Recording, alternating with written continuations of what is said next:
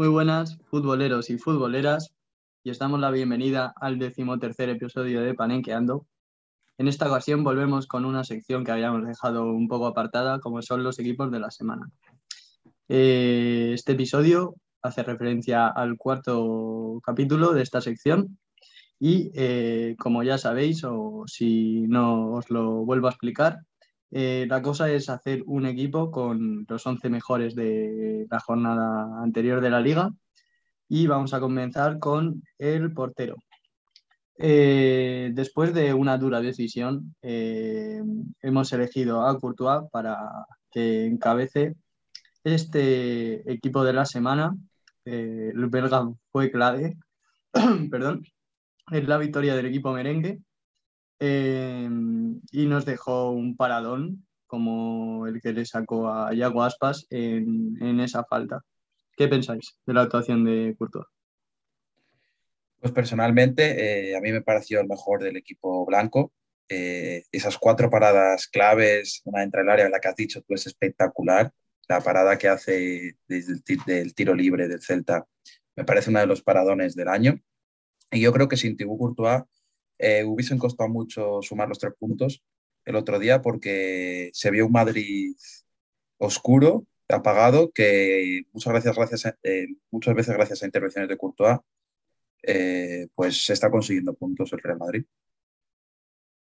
Sí, yo tengo poco más que añadir. Dentro de lo que ha dicho Marcos, del, en cuanto al nivel que fue bajísimo del Madrid, lo más destacable fue, fue Courtois que hizo varias intervenciones de gran mérito, en especial esa falta Yago Aspas, que de hecho iba muy bien tirada, es una estirada magnífica, y que ya va siendo habitual que, que saque puntos Courtois realmente. Yo lo he dicho durante ya un tiempo que Benzema, los jugadores más determinantes de la liga los tienen los dos en Madrid y son Courtois y Benzema. Uno atrás, uno que te salva los goles y otro te los mete y de hecho el Madrid ha conseguido una barbaridad de puntos gracias a estos dos. Y yo creo que esta semana sigue, no hay ninguno que se merezca más estar de, del Madrid, estar en, en, este equipo de la semana. Y ya antes de pasar a, bueno, perdón John, ¿quieres comentar algo más? Nada, iba a pasar al próximo jugador si quieres decir algo más de Courtois. Nada, que antes de pasar a los defensas, creo que también cabe destacar la actuación de Dituro, del el portero rival de Courtois, con ese penalti parado a Benzema y alguna buena intervención más que, que podría haber entrado perfectamente también, a pesar de la derrota. Sí, muy buen partido de los dos porteros. Eh, Courtois, que a nuestro juicio eh, ha sido el mejor portero de esta jornada. Eh, y ya pasamos al primero de los defensas. Eh, puede ser lateral derecho o lateral izquierdo. Eh, y es el jugador del Betis, Alberto Moreno. Alex Moreno, perdón. Alex Moreno. Bueno, si queréis empiezo a hablar yo un poquito de Alex Moreno que bueno, tuvo una actuación muy buena en la victoria del Betis, otro, otra goleada del Betis que ya no estamos acostumbrando, pero, pero no es normal la temporada que está haciendo este equipo. Y qué decir de este jugador, con mucha proyección en ataque, ayudó con un gol el otro día. Y sobre todo lo que más destacaría de Alex es la facilidad que tiene para llegar a la línea de fondo.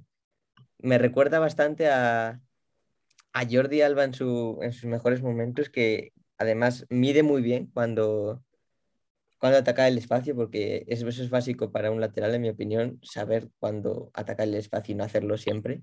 Y en mi opinión, Alex Moreno eso lo hace muy bien. Y para un equipo como el Betis tan ofensivo, necesitas laterales que, que sean determinantes en, al llegar arriba. Sí, sin duda. Además, también con la, dio una asistencia también y, lo que dice Sergio, ¿no? Eh, Alex Moreno es un gran lateral izquierdo. Eh, con la selección dudo que llegue porque es que hay tanta, tanta, tantos jugadores en esa posición, pero vamos, eh, nivel tiene y vamos a ver si consigue ser regular, que muchas, muchas temporadas es lo que le ha faltado a Alex Moreno, a ver cómo finaliza este año. Pues un Alex Moreno que se está postulando para mí eh, como posible candidato a ocupar esa banda izquierda en la selección. No sé qué pensáis, pero está completando una temporada magnífica. La verdad es que no me extrañaría verle eh, convocado por Luis Enrique.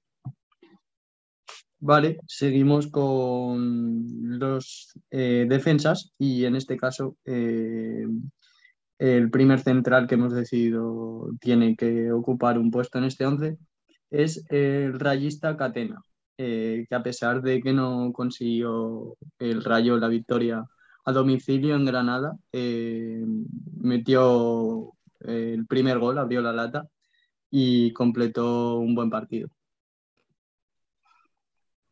Yo, Catena, la verdad es que me ha sorprendido mucho desde el principio de la temporada es un central que no tenía prácticamente ni idea de, su estilo de juego ni de su nivel. Y la verdad es que es, el eje de, esa defensa del Rayo Vallecano, que le ha ido bastante bien en, hasta el momento, vamos. Y que el otro año, el, otro año, sí, el último partido participó con un gran gol, un gran gol. Y sobre todo es un central que va muy bien por arriba y una gran salida de balón algo curioso de Catena, eh, que no es común ver en estos equipos pequeños, es que saca muy bien el balón desde atrás, que es algo importante, al igual que he dicho antes de Alex Moreno, para ir a Ola, todos sabemos que es un entrenador que propone mucho con balón y tener centrales así, pues le viene muy bien.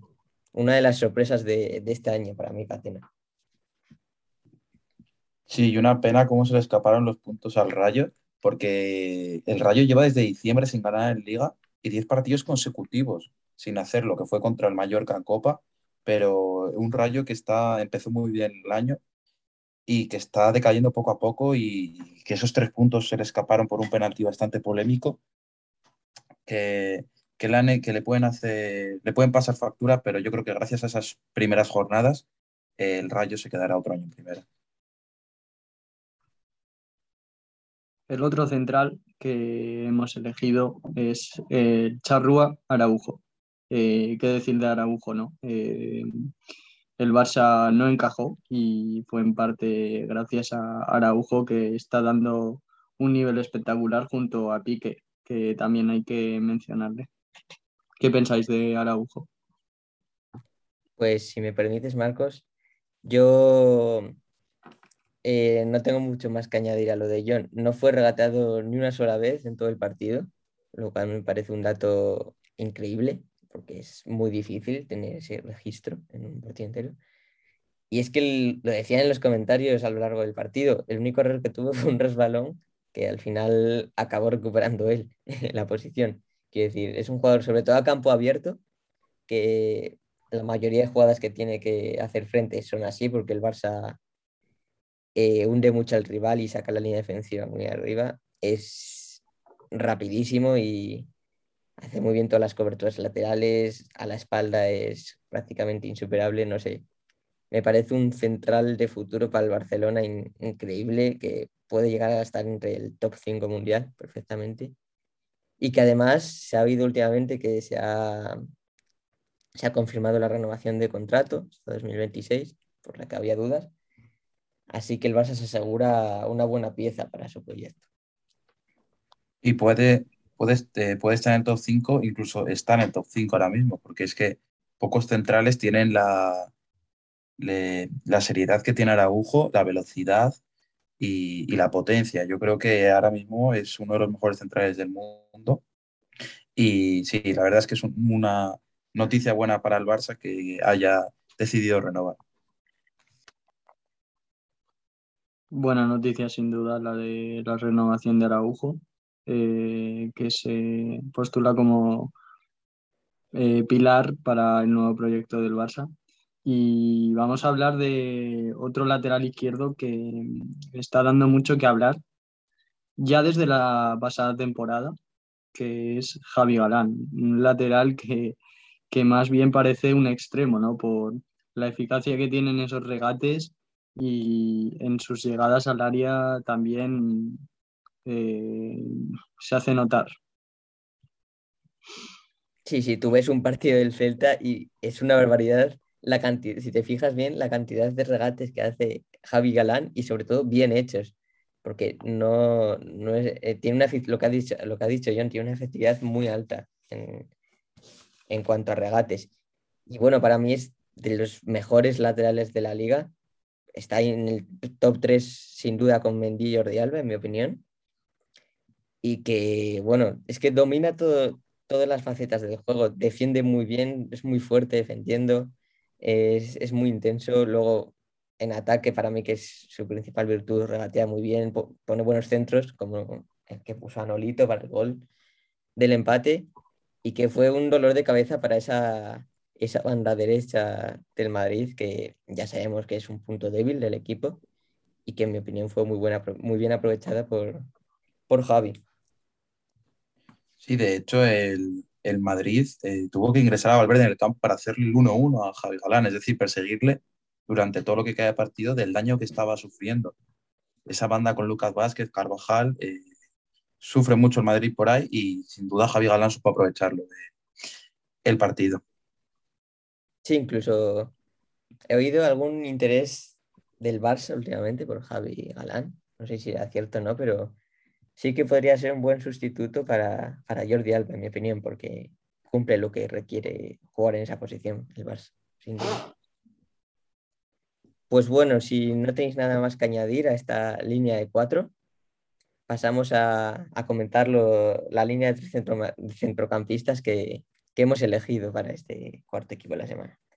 En primer lugar, por decirlo así, de pivote hemos colocado a William Carballo, que no es la primera vez que aparece en este equipo de la semana y que nos volvió a sorprender con un gol eh, muy bonito, sobre todo, me atrevería a decir, por, por ese regate que hace el portero, amagándole con una pisodita digna de, de jugador de fútbol sala.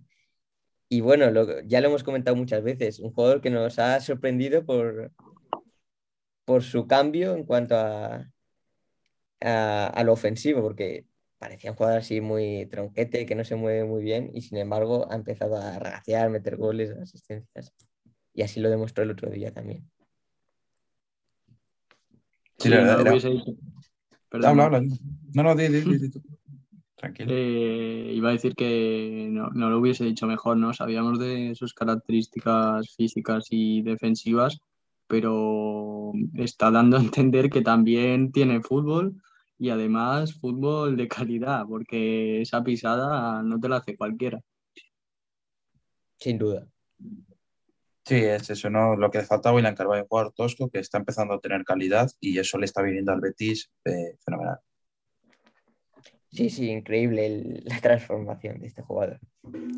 Pues el siguiente integrante de este mediocampo es el jugador del, del Granada, Luis Milla, que al final convirtió ese penalti tan polémico como hemos hablado antes, dándole un puntito al Granada en casa.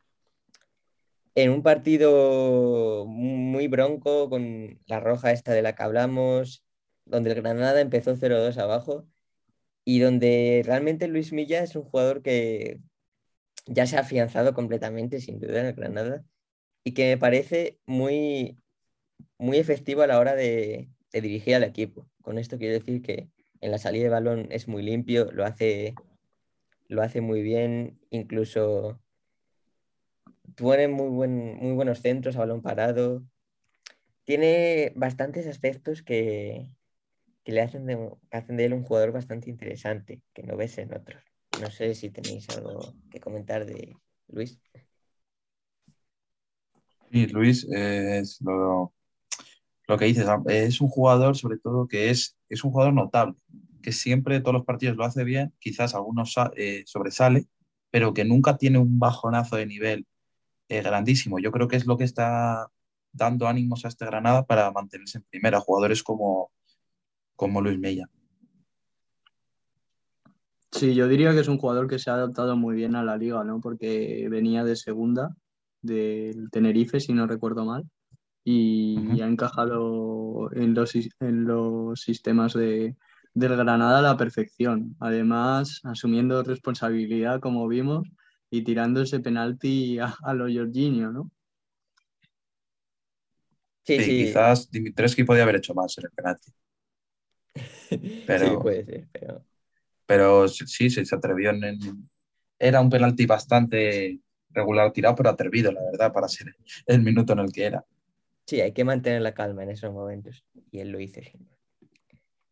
Y bueno, ya para acabar esta, esta línea de medios, terminamos con alguien que no podía faltar, la, la perla española, Pedri González, jugador del Barça, que, bueno, espero que haya, hayáis visto todos el, golazo que metió el fin de semana con ya los clásicos amagos que hace para evitar a los rivales.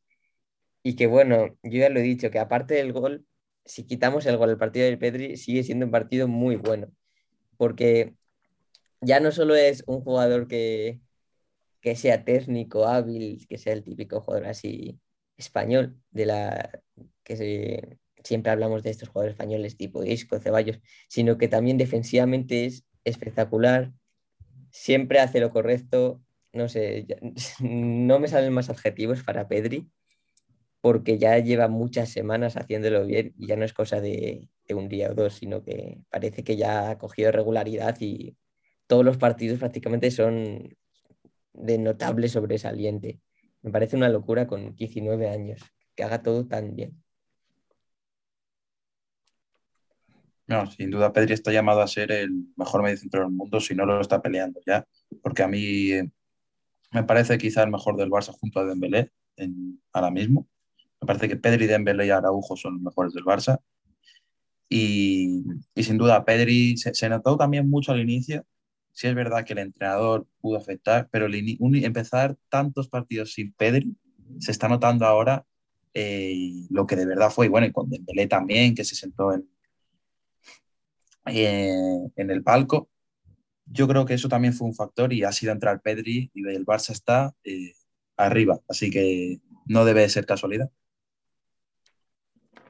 Es increíble la evolución que ha tenido Pedri en, en los últimos años, porque la verdad es que se veía como, o, por lo menos desde mi punto de vista, una apuesta demasiado arriesgada la que hizo el Barça, ¿no? Eh, fichando a un jugador eh, de 16 años de Las Palmas y Pedri ha demostrado que, que ese dinero que invirtió el Barça está bien invertido eh, y vamos, es, es, seguro una de las joyas de, de Can Barça.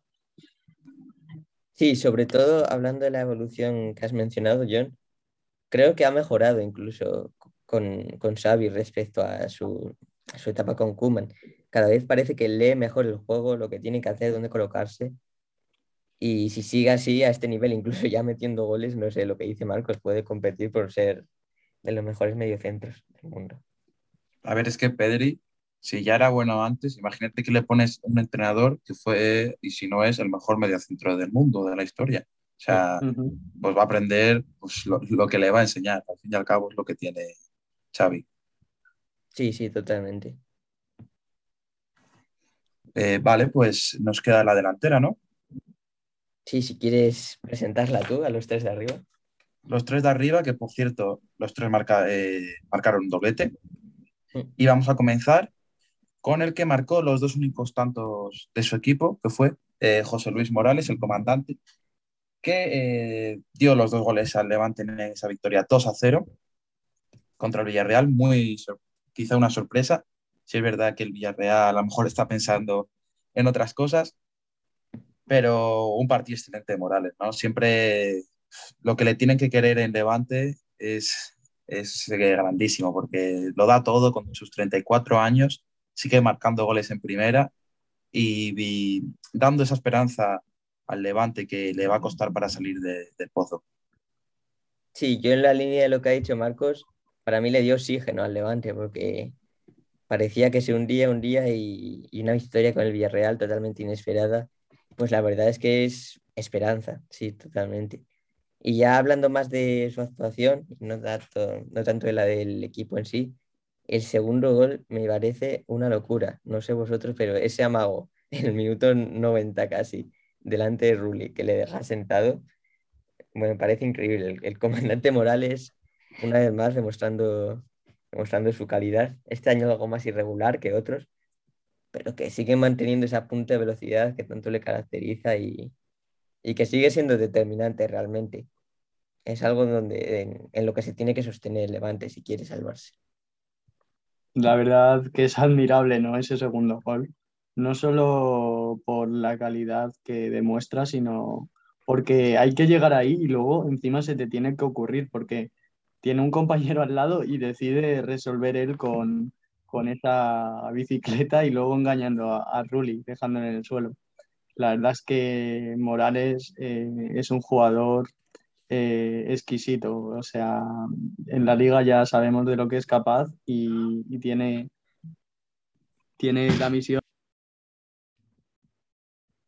La misión de, eh, hacer flotar al Levante, ¿no? Así es. Así que vamos a pasar al segundo jugador. Vamos a dejar para el final el que ha sido para nosotros el mejor de la jornada. Y vamos a dar paso a eh, el jugador luso del Atlético de Madrid, eh, Joao Félix. ¿Qué decir de Joao Félix? Eh, está jugando a un nivel increíble. Desde que el Cholo le está dando continuidad, Joao Félix está cogiendo confianza y esta confianza le está sirviendo al Atleti para encontrarse el rumbo y el juego que tiene que seguir. Yo creo que de aquí en adelante Joao Félix tiene que ser lo que iba a ser, es el pilar de un proyecto y, y me parece un jugador espectacular, no solo por la aportación en cuanto a goles y asistencias, sino por el juego que da. Estoy totalmente de acuerdo en cuanto a lo que has dicho de que el Cholo le ha dado seis partidos, continuidad, y ha empezado a demostrar de que es capaz de muchas cosas, que parece que antes no, no lo había conseguido porque realmente jugaba un partido, otro era suplente, juega 10 minutos, y estos jugadores jóvenes lo que necesitan realmente es confianza y, y minutos, literalmente. Y bueno, yo feliz, eh, muy buen partido, muy completo con esos dos golitos, pero sobre todo desatascando al Atlético Madrid, porque sí que es verdad que no cuenta con jugadores de tanta calidad y tener un, chico que le llega un balón y te puede desequilibrar eliminando rivales, pues no solo para el Atlético Madrid, sino para cualquier equipo es una gran ventaja. Y para mí el punto fuerte de Joao Félix es el regate y el desequilibrio. Si incluso ayer contra el Manchester City, en un partido muy cerrado, los pocos balones que tocó fueron controles orientados buenísimos para, para desahogar al equipo de, de la, del área donde estaba metido, esencialmente. Y bueno, esperemos que, que Joao siga así y quién sabe si, si surgirá el interés por parte de algún equipo grande. Sí, yo creo que Joao eh, está consiguiendo esa regularidad que tanto le pedían, ¿no? Porque lleva cuatro o cinco partidos que está siendo determinante, eh, marcando goles decisivos. Eh, una perla, el, el joven portugués. Y vamos a pasar eh, a finalizar el 11 de esta jornada y vamos a dar paso al que es para nosotros el mejor jugador de la jornada, o Rey Juan Miguel, ¿no? Como le llaman por ahí por Sevilla. ¿Qué decir de Juanmi? Está haciendo un año espectacular. O sea, nadie nos diría que Juanmi iba a estar luchando por el Zarra. O sea, máximo goleador español, un jugador que quizás el año pasado tenía eh, un valor más irrelevante dentro del Betis, aunque era importante, pero ha estallado lleva ya 14 goles en liga. El otro día dio dos goles, dos asistencias, prácticamente fue eh, por lo que ganó el Betis. Luego ya las, acciones individuales como de William Carballo o Ángeles Moreno, que ya hemos mencionado. Pero yo creo que el año de Juanmi está siendo eh, para recordar eh, durante mucho tiempo. Si es que yo lo más destacable de Juanmi es la efectividad, porque pocos jugadores veo que jugando los minutos que juega, porque realmente no es titular indiscutible Juanmi en el Betis. Y, y con los pocos tiros que haga, meta tantos goles. Es, me parece una barbaridad, sobre todo como delantero, porque parte un poco desde izquierda, pero al final acaba siempre en el área. Tiene una capacidad para, para meter goles que, es comparable a la de delanteros de, talla mundial realmente, porque no sé, creo que son 14, 15 goles ya los que lleva. Y, bueno, los datos hablan por sí solos. ya tres jugadores del Betis en este 11, pero para mí el más destacable y el MVP de, de Panenqueando de esta equipo de la semana es Juanmi, que incluso las típicas valoraciones de, páginas como SofaScore, WhoScored, le han asignado un 9,9 incluso un 10, es decir, un partido perfecto, nunca mejor dicho. Sí, está creando algo muy bonito eh, y construyendo un proyecto eh, muy, muy asequible. Eh, el ingeniero Pellegrini y Juanmi es parte de ese proyecto, ¿no? sabemos de, los delanteros que tiene el Betis ahí, hay mucha competencia, pero Juanmi está dando méritos para ocupar un, un puesto inicial en ese 11. Eh, sin duda, el mejor jugador de esta jornada. Sí, sí, se ha, se ha afianzado en esa banda izquierda, donde tiene competencia, como has dicho, porque Satello, incluso Lainez puede jugar ahí, pero no lo mueven, no lo mueven, y es evidente. Una locura el juego de Juanmi. Y hasta aquí ha sido todo. Eh, ah, eh, digo los 11 rápido. Sí, un repaso. Vale, pues en portería Thibaut Courtois, línea de cuatro Alex Moreno, Catena, Araujo y Javi Galán. Medio del campo para William Carballo, Pedri y Luis Milla. Y arriba nos encontramos con Juanmi, Joao Félix eh, y José Luis Morales. Y este es el 11 de la jornada. Espero que os haya gustado. Si tenéis algo que decirnos, ponérnoslo en Twitter y dejaremos la votación de para quién de para qué, qué jugador ha sido para vosotros el mejor de la jornada. Y esto es todo por hoy. Adiós. Adiós.